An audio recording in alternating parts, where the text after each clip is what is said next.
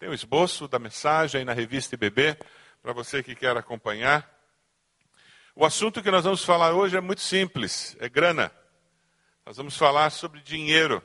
É interessante porque na Bíblia nós encontramos mais de dois mil versículos que falam sobre dinheiro e bens materiais. Você sabia disso?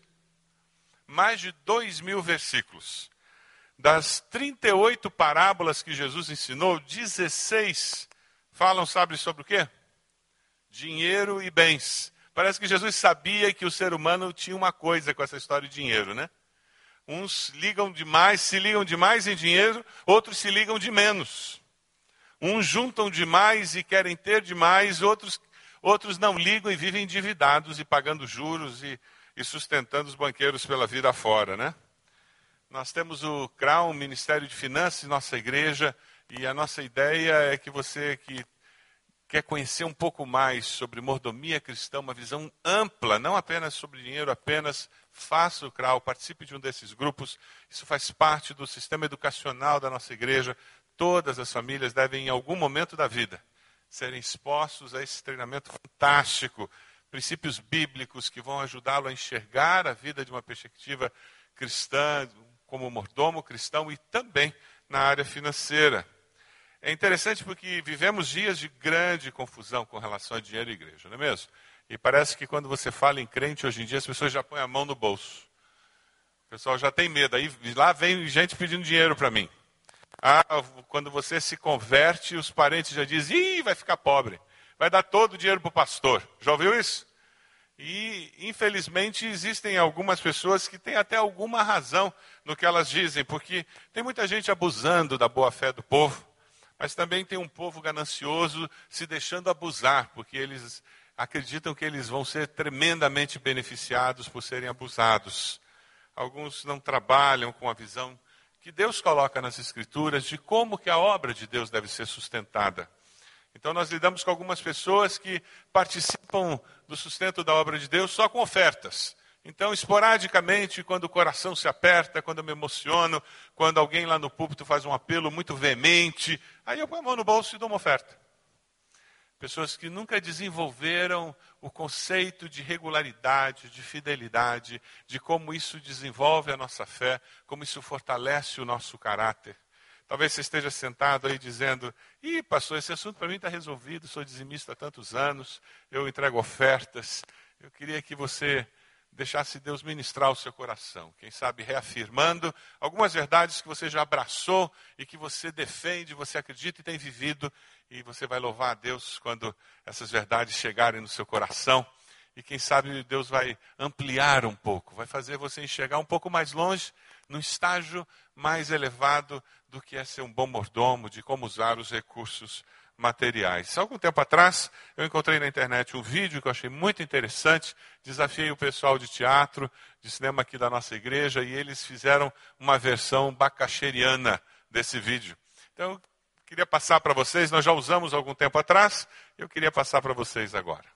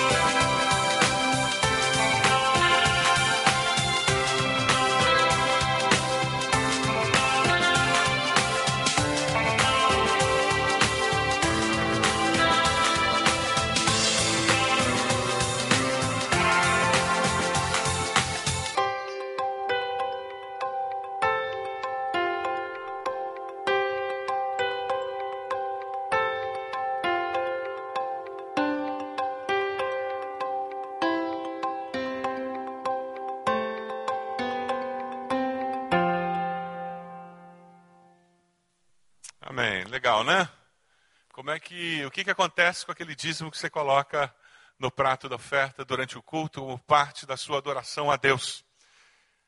Vamos conversar um pouquinho sobre essa história de dízimo. Você já ouviu alguém que disse: Ah, mas esse lance de dízimo é coisa lá do Velho Testamento, já passado, já está ultrapassado. Alguém já ouviu alguém dizer isso?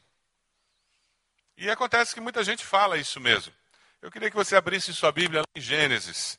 Gênesis 14, 20. Gênesis 14, 20.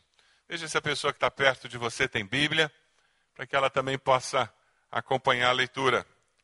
Gênesis 14, 20.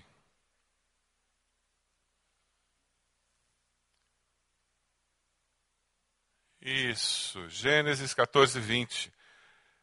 Antes de existir lei no Velho Testamento, antes de existir povo de Israel, nós estamos encontrando um texto que fala de Abraão, aquele começo de toda a nação.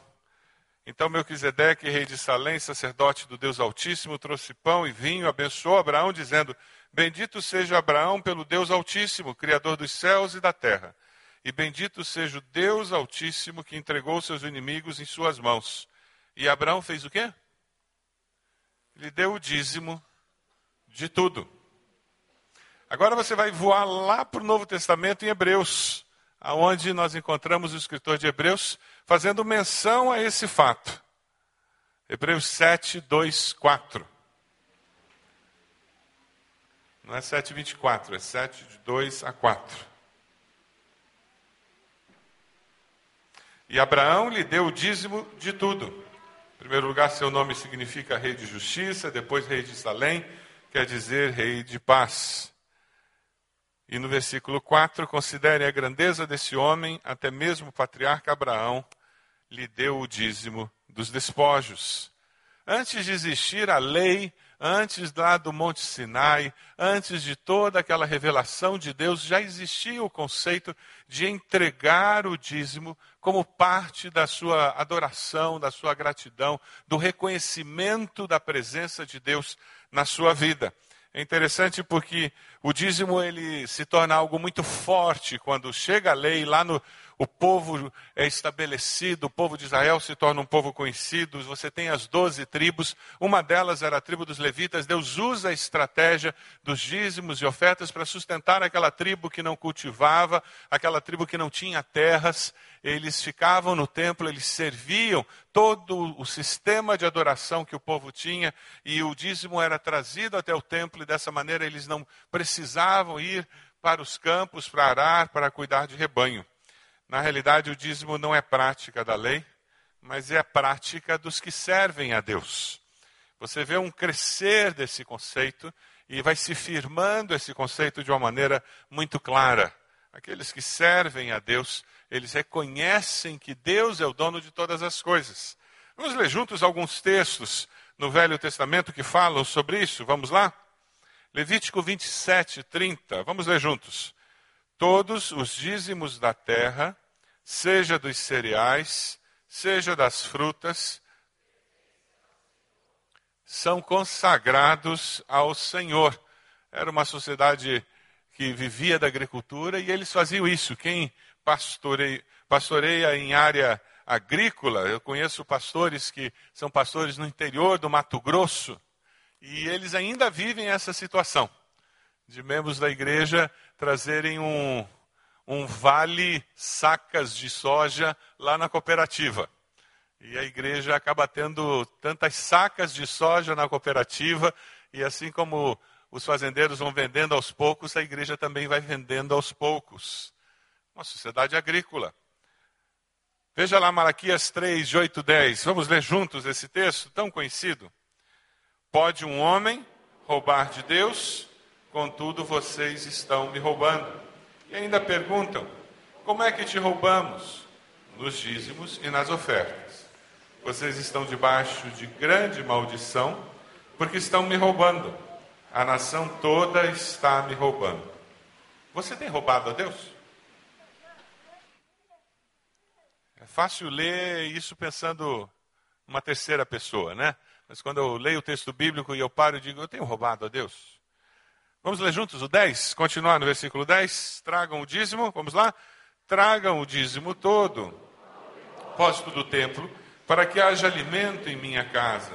Ponham-me à prova, diz o Senhor dos Exércitos, e vejam se não vou abrir as comportas dos céus e derramar sobre vocês tantas bênçãos, que nem terão como guardá-las. Ah, o princípio aqui é trazer até o templo e dessa maneira todo aquele trabalho que é feito em nome de Deus e para Deus é sustentado. É esse princípio do depósito do templo é, que faz com que você entregue o seu dízimo na igreja local. Eu não administro o meu dízimo mandando parte da oferta para o missionário A, parte da oferta para o missionário B e a outra, o restante lá para aquela igrejinha pequena no interior. Coitados, eles são tão pobrinhos. Já ouviu esse argumento? Eles têm tanta necessidade, eu vou mandar para lá. A hora que você decide mandar o seu dízimo para uma igreja pequenininha no interior, porque é tão pequenininha, você está dizendo que Deus errou no projeto dele de que os dízimos seriam a estratégia para o sustento da obra local. Quando você faz isso, você está tampando seus ouvidos para o plano de Deus, de que provavelmente você deveria enviar a, a sua oferta missionária para aquela igreja pequenininha lá no interior, quem sabe. Ah, o toque de Deus no seu coração é para que você vá além do dízimo é que você descubra a alegria de contribuir além do dízimo para que outras obras de Deus aconteçam também. Mas nunca se isentando da responsabilidade e do privilégio que você tem de manutenção do lugar aonde você fica. De uma maneira muito pragmata, ah, o lugar onde você senta numa cadeira limpa, você vai num banheiro limpo, você pega uma, um boletim dominical, você recebe todo o cuidado, você participa dos ministérios, ou seja, aquele lugar onde você gera despesas, você participa da receita de uma forma muito prática. Mas é claro que dízimo é muito mais do que isso. É muito mais do que despesa e receita. Porque igreja não é empresa. Nós vamos descobrir que Jesus tinha uma visão muito linda com relação a dízimo. E no Novo Testamento você encontra esse conceito. Você no Velho Testamento eles deturpam a ideia do dízimo, eles começam a assumir muito o dízimo como algo para eu ser aceito por Deus. E nós temos algumas pessoas que trazem isso do Velho Testamento e colocam no Novo Testamento. Ah, se eu não entregar o dízimo, eu vou gastar na farmácia. Já ouviu gente dizendo isso? O meu carro vai quebrar se eu não entregar o dízimo. Como lei para ser aceito por Deus, esse entendimento acaba. No Novo Testamento, a cruz de Cristo nos liberta e nos faz descobrir o conceito de graça. Mas como princípio de vida, o dízimo ele permanece no Novo Testamento. Porque ser dizimista revela as minhas prioridades. Quem é o senhor da minha vida? Dinheiro é um ótimo servo, mas é o pior senhor que alguém pode ter na sua vida. Dinheiro é um ótimo servo, mas é o pior senhor que alguém pode ter na vida. Porque se você deixa dinheiro, bens materiais dominarem a sua vida, os seus princípios éticos serão ameaçados, as suas intenções serão ameaçadas, as suas prioridades serão invertidas. Nós temos um exemplo muito claro na nossa sociedade, é só você olhar, infelizmente, aquelas pessoas que nós consideramos bem-sucedidas profissionalmente, a grande maioria delas fizeram isso, alcançaram esse sucesso profissional em detrimento de valores éticos, em detrimento da família. Nem todos, graças a Deus, mas um número muito grande. Normalmente, quando você encontra pessoas consideradas pela sociedade tremendamente bem-sucedidas, dê uma olhadinha na vida pessoal delas os bilionários da lista Forbes, os milionários que vivem saindo em lista em colunas sociais. Normalmente, existe um comprometimento porque o dinheiro ele escraviza e ele destrói. Mateus 6:24, Jesus nos fala sobre isso. Vamos ler juntos esse texto sobre servir a dois senhores? Vamos lá?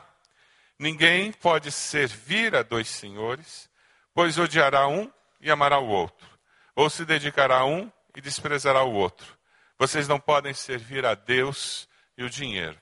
E esse é um desafio que nós temos hoje na sociedade. Nós temos condições de viver a realidade da fidelidade a Deus na área de dinheiro e experimentar a bênção de Deus e mostrar para a sociedade: eu posso ser um profissional tremendamente bem-sucedido, eu posso ser uma pessoa muito bem-sucedida financeiramente e não ser controlado, dominado pelos bens materiais e pelo dinheiro, pela ganância. E essa é a grande mensagem e o grande testemunho que nós precisamos dar à sociedade. Na realidade, Deus estabeleceu esse princípio de dízimo como uma maneira de trabalhar conosco e nos ajudar a colocar sempre as coisas na prioridade certa. Mas nunca para nós sermos legalistas. Jesus fala sobre o dízimo num texto e ele faz uma exortação tremenda com os fariseus. Dê uma olhadinha lá. Vamos ler juntos Mateus 23, 23. Vamos lá? Ai de vocês, mestres da lei e fariseus hipócritas. Vocês dão o dízimo da hortelã, do endro e do cominho, mas os preceitos mais importantes da lei, a justiça, a misericórdia e a fidelidade. Vocês devem praticar essas coisas sem omitir aquelas. Ou seja, você tem que praticar justiça, misericórdia, fidelidade, sem deixar de ser dizimista. O Senhor Jesus está falando isso. Se dízimo fosse coisa do Velho Testamento, ultrapassada, eu não tenho dúvida que ele aproveitaria a oportunidade para dizer: deixe de fazer isso. Mas, pelo contrário, a palavra dele é, de afirmação. Que ele está alertando é quanto ao legalismo, que faz com que a pessoa entregue o dízimo até do coentro, até das hortaliças que ela colhe no fundo do quintal. Mas não tem uma vida justa, não tem um coração misericordioso. E o que, que adianta? A minha percepção de vida é vazia, então. Mas quando eu descubro a alegria de ser dizimista, a alegria de entregar para Deus aquilo que Ele me deu, de obedecer a Deus, eu começo a descobrir que Deus pode ir além. Deus pode me usar ainda mais para abençoar outras pessoas. E é o que acontece. E muitas pessoas que começam a crescer nessa graça de dar, começam a descobrir como é bom viver assim. Eles começam a experimentar o que Jesus falou em Lucas 6,38. Vamos ler juntos esse texto? Vamos lá? Deem uma boa medida, calcada, sacudida e transbordante será dada a vocês, pois a medida que usarem também será usada para medir vocês. Quem cresce na graça de dar e descobre a alegria de participar do reino, não fica perguntando se o dízimo é do bruto ou do líquido. Já ouviu gente perguntando isso? Será que eu desconto do dízimo aquele valor que eu paguei de imposto de renda ou não? E o meu INSS? Porque quando eu me aposentar, eu vou entregar o dízimo da aposentadoria. Então, de repente, eu posso descontar e, e não dar dízimo sobre o valor que eu repasso para o INSS ou para a aposentadoria privada. E muitos de nós caímos num legalismo que quando nós entregamos o dízimo, a gente põe é, 398,20 centavos. É assim que Deus lida conosco? Deus fica contando os centavos para nos abençoar?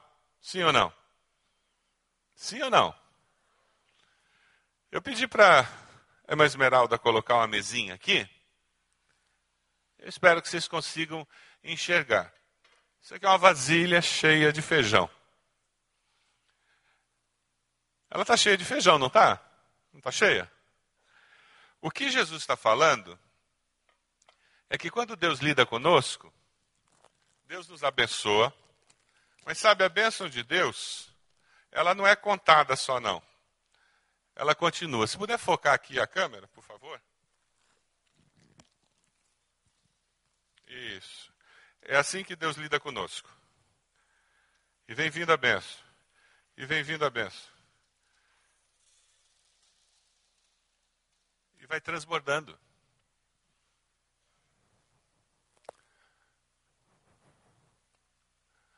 Você tem experimentado essa bênção de Deus? Transbordante na tua vida? É isso que Lucas 6,38 está falando. Uma bênção que transborda. que vai além do que nós temos. Dízimo não é balcão de negócios com Deus. Mas ele prometeu que abençoaria. Tem um casal da nossa igreja querido, está com um filhinho de um mês e meio no hospital. Ontem, às 11 horas da manhã, eu recebi uma ligação porque o menino tinha tido uma parada cardíaca. Um mês e meio.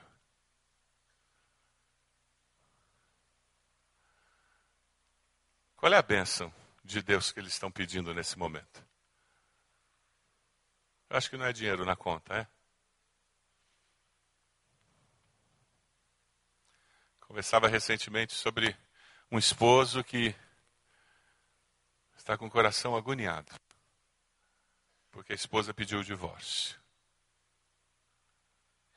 Qual é a bênção que esse homem está pedindo a Deus, precisando de Deus? Que superabunde na sua família nesse momento. É mais dinheiro para ele aplicar? É um carro novo? Uma casa nova? Um casamento novo. Não é verdade?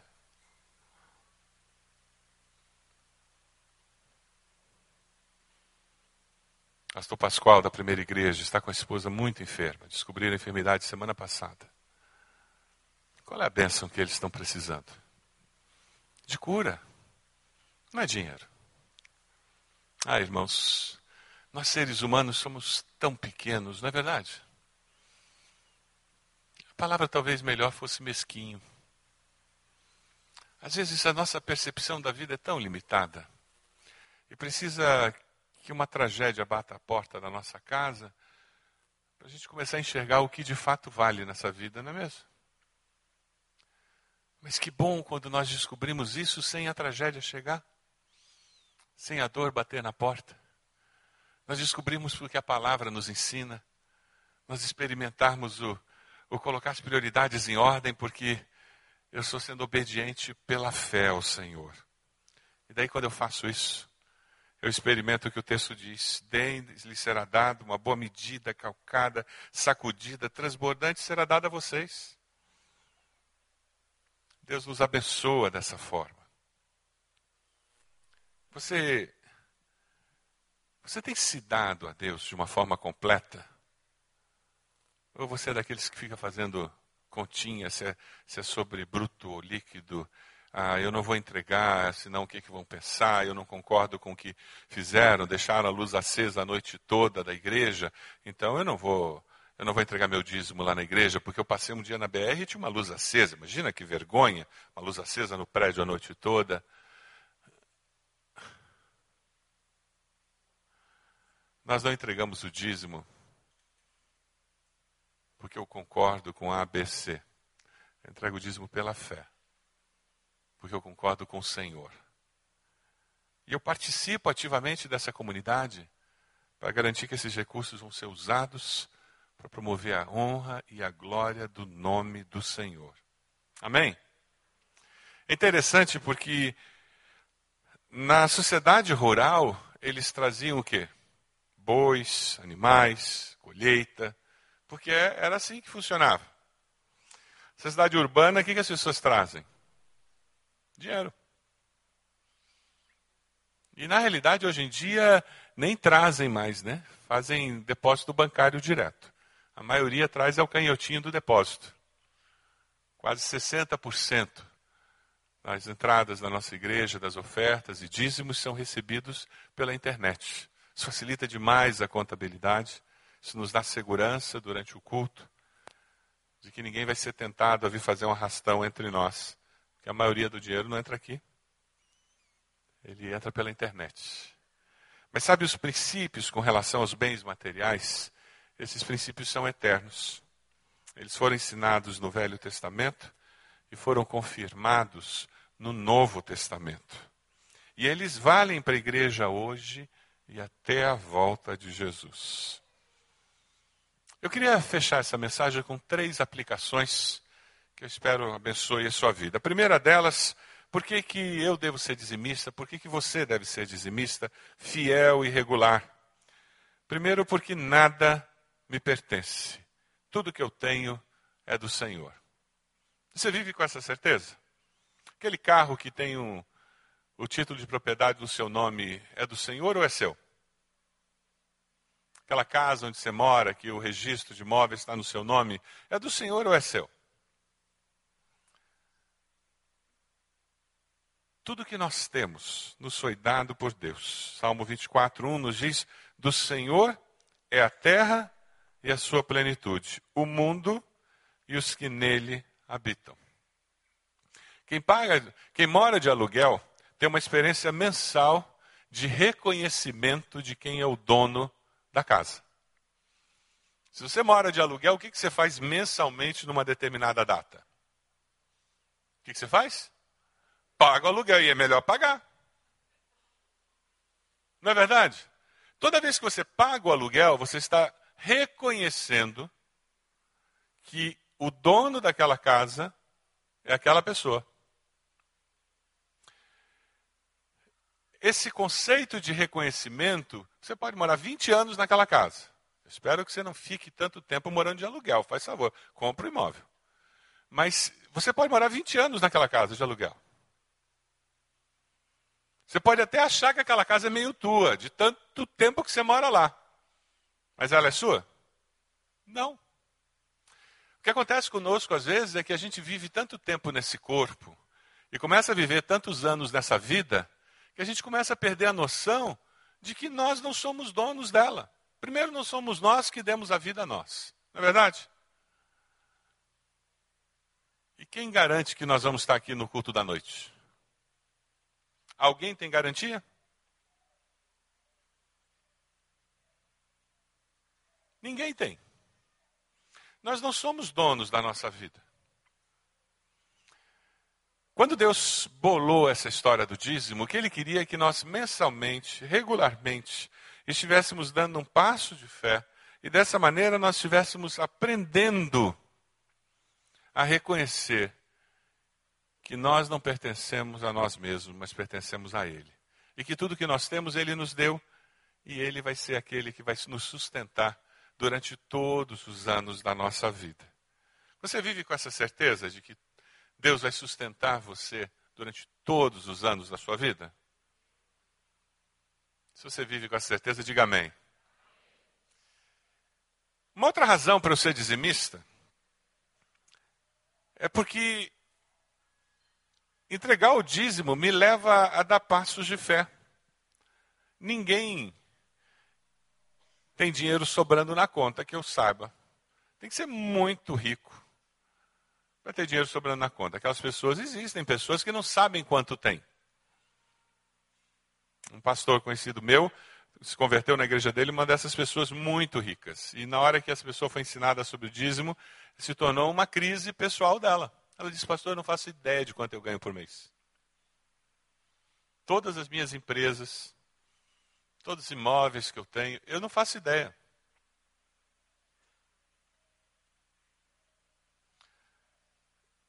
Mas a maioria de nós tem uma ideia bem clara de quanto ganha, não é mesmo? Então esse problema não existe para nós por enquanto. Espero que um dia você tenha esse problema. Como seu pastor, eu oro para que você tenha esse problema um dia. Nome de Jesus. Mas enquanto nós não temos, na realidade é um passo de fé. Você podia trocar aquele sofá, puxa, mas eu vou entregar para o Senhor. Você podia juntar para trocar o carro, mas isso aqui é do Senhor.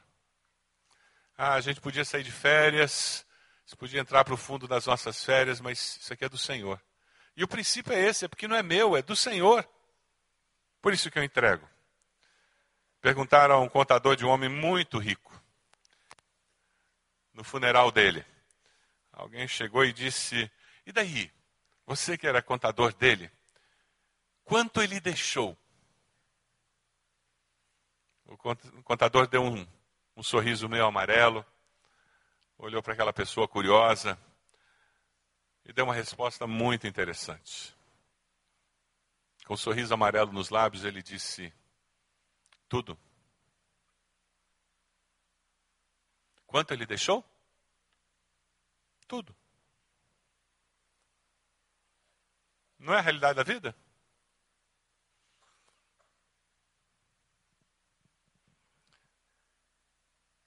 Jesus, quando fala da viúva pobre, ele fala sobre alguém que descobriu isso ao longo da vida. Tudo que eu tenho pertence a Deus. Não me pertence. Pastor Márcio escreveu uma pastoral sobre a viúva pobre, muito interessante, que está aí na revista. Martin Luther King faz uma afirmação que eu reparto com vocês aqui. Eu segurei muitas coisas em minhas mãos e eu perdi tudo, mas tudo que eu coloquei nas mãos de Deus, eu ainda possuo. Eu segurei muitas coisas em minhas mãos e eu perdi tudo, mas tudo que eu coloquei nas mãos de Deus, eu ainda possuo. Você vive com essa certeza?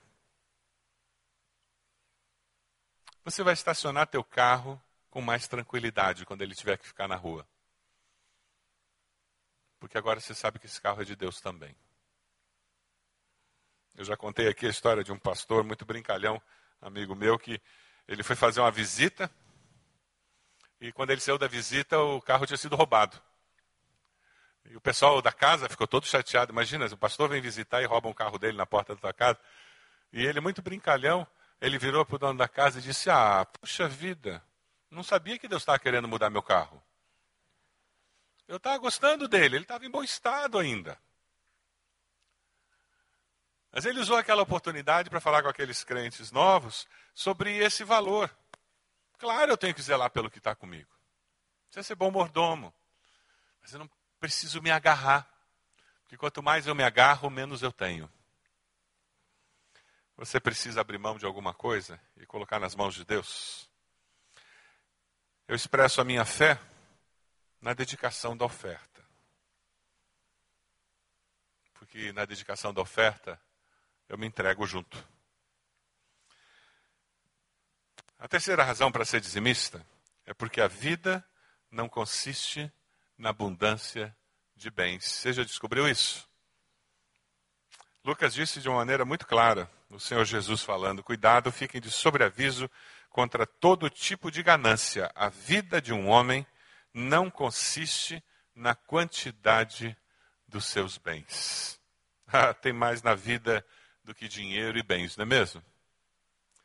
Tem mais coisas do que isso. E feliz é aquele que descobre essa verdade, porque absorveu um conceito bíblico.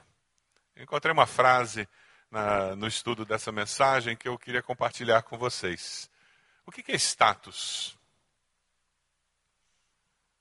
Alguém disse que status é comprar uma coisa que você não quer, com o dinheiro que você não tem, para mostrar para pessoas que você não gosta, uma, uma pessoa que você não é. Complicada a frase. Comprar uma coisa que você não quer, com o dinheiro que você não tem, para mostrar para pessoas que, de quem você não gosta, uma pessoa que você não é. Isso é status. Isso é escravidão. Viver atrás disso. Assim façam morrer tudo que pertence à natureza terrena de vocês: imoralidade sexual, impureza, paixão, desejos maus e a ganância, que é o quê? Essa idolatria a gente não ouve muito, muita luta contra ela, né? Mais contra a coitadinha da Maria lá na, na Nossa Senhora Aparecida. Mas é idolatria, ganância.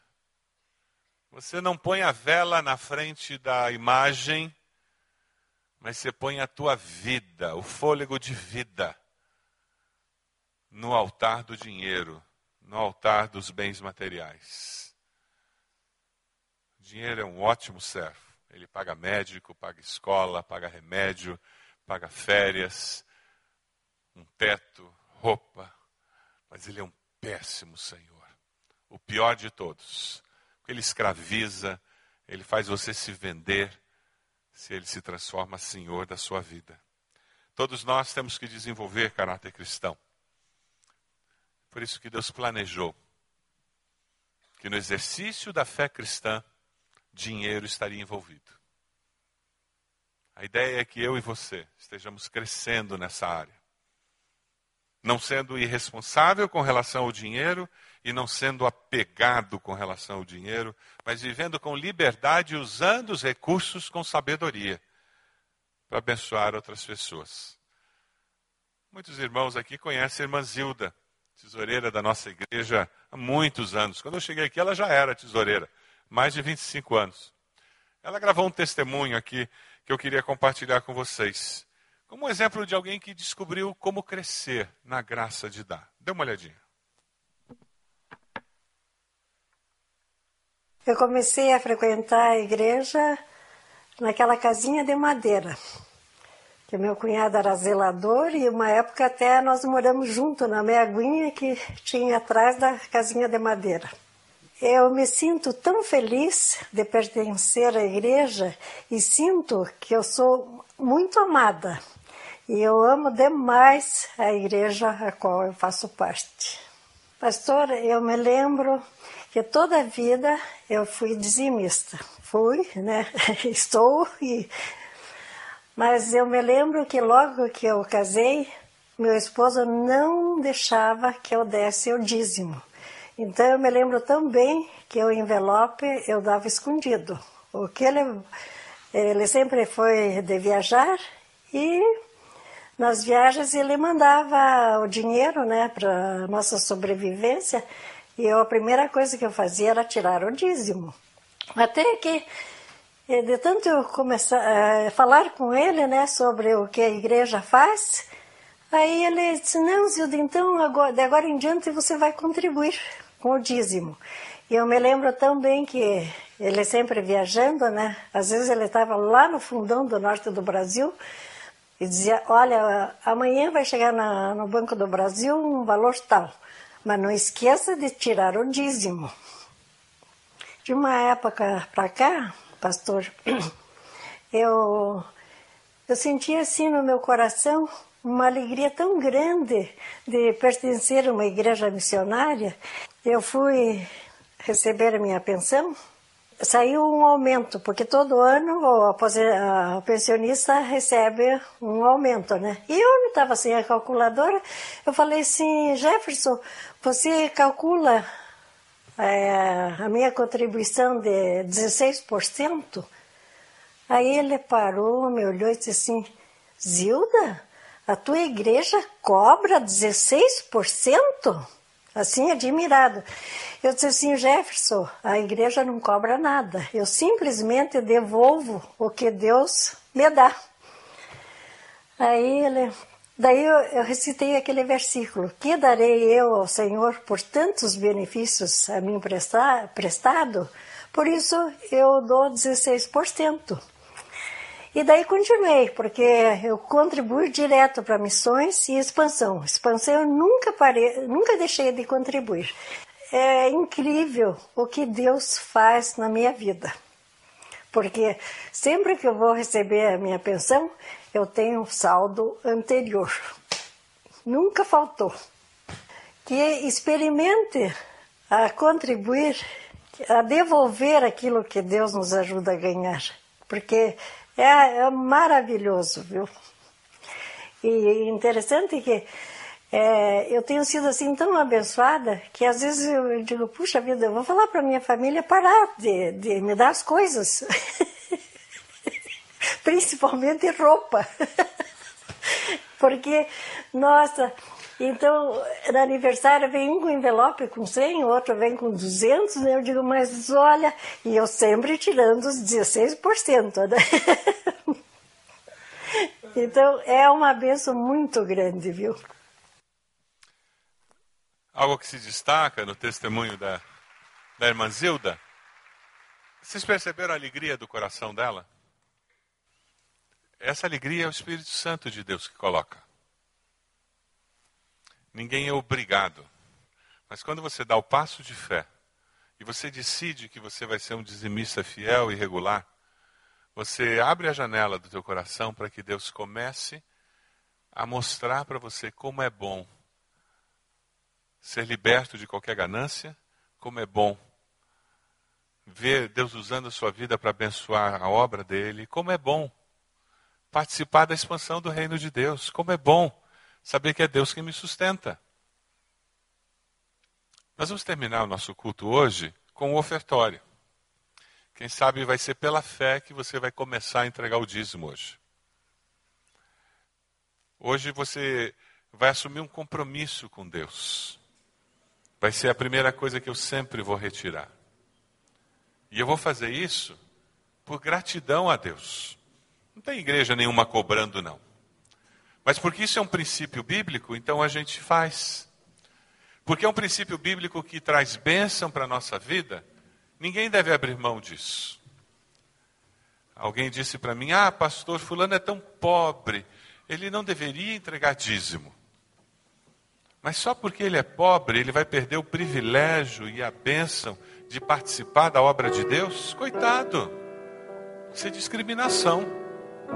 É por isso que é um percentual. E é um percentual que é o mínimo para que a gente possa crescer na graça de dar. Nós temos muitas pessoas em nossa igreja que entregam mais do que 10%. A maioria delas não gostam de falar e não aceitam falar. Graças a Deus, irmã Zilda aceitou. Quem sabe outros vão fazer isso. E eles fazem isso de entregar mais do que 10%, porque 10% é o mínimo colocado por Jesus. E você faz isso por amor a Deus, por gratidão. Deus tem sido tão bom comigo. Como gratidão, eu vou participar da sua obra. Eu vou ser usado. E que privilégio. Quando você chega aqui e encontra tudo arrumado, você passa na sexta e vê aquele grupo de adolescentes juniores. Quando você pensa que tem um grupo de mais de 80 pessoas hoje não celebrando a vida de mulheres, e nós temos uma estrutura funcionando para que esse encontro incrível aconteça, que transforma tantas vidas, abençoa tanto a sua família. Tudo porque pessoas como eu e você temos sido regulares e fiéis nos dízimos. Não é um privilégio isso?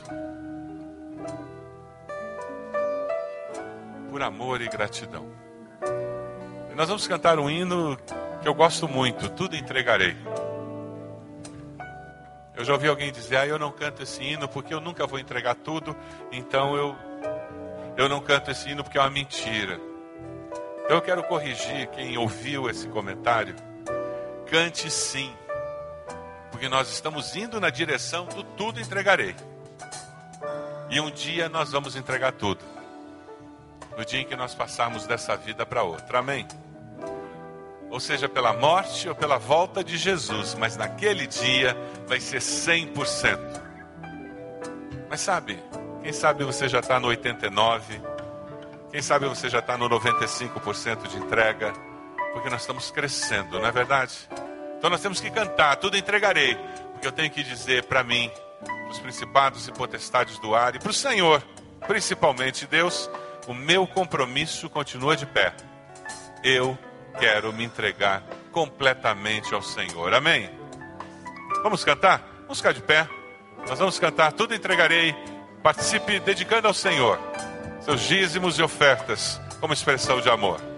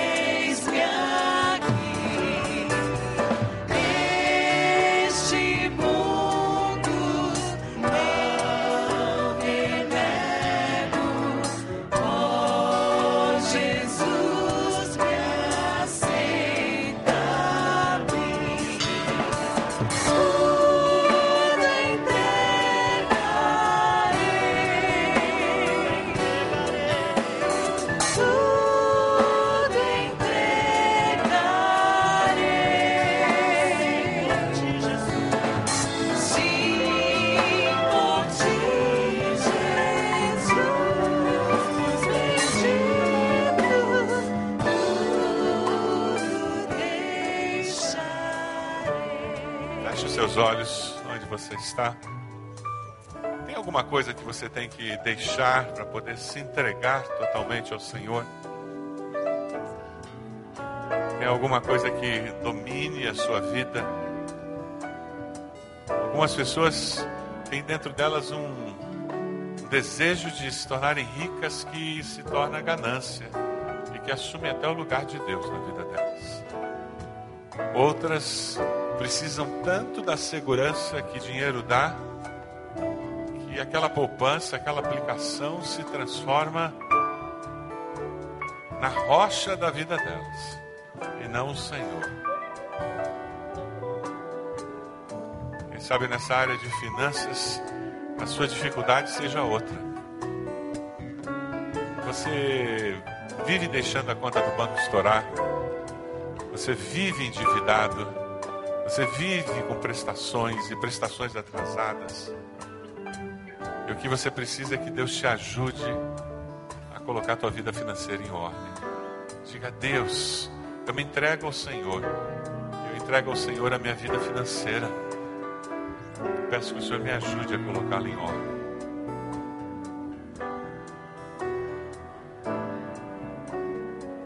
Quem sabe você já descobriu a alegria de ser dizimista. Louve ao Senhor por isso. Agradeça a Deus porque você tem conseguido, por amor, por gratidão a Deus, ser fiel nos dízimos e ofertas. Louve ao Senhor por isso. Diga a Deus, me ajude a crescer na graça de dar. Me ajude a encontrar maneiras de usar o que o Senhor tem confiado a mim teu reino crescer. Deus nos abençoe como igreja, Senhor. Nos abençoe como indivíduos, como famílias. O Senhor tem nos dado recursos, tem nos confiado bens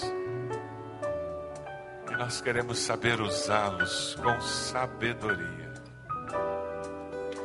Ó Deus, abençoa, Senhor. Abençoa cada família aqui representada. Nós queremos que o Senhor nos ajude a saber gerir os recursos que estão nas nossas mãos. Nós te pedimos que o Senhor esteja abrindo as janelas do céu sobre a nossa família nos abençoando como famílias. A Deus, nós queremos servir ao Senhor cada dia, com os bens, com os recursos que o Senhor coloca nas nossas mãos. Nós nos dedicamos ao Senhor, nos entregamos ao Senhor porque nós reconhecemos que somos do Senhor. É no nome de Jesus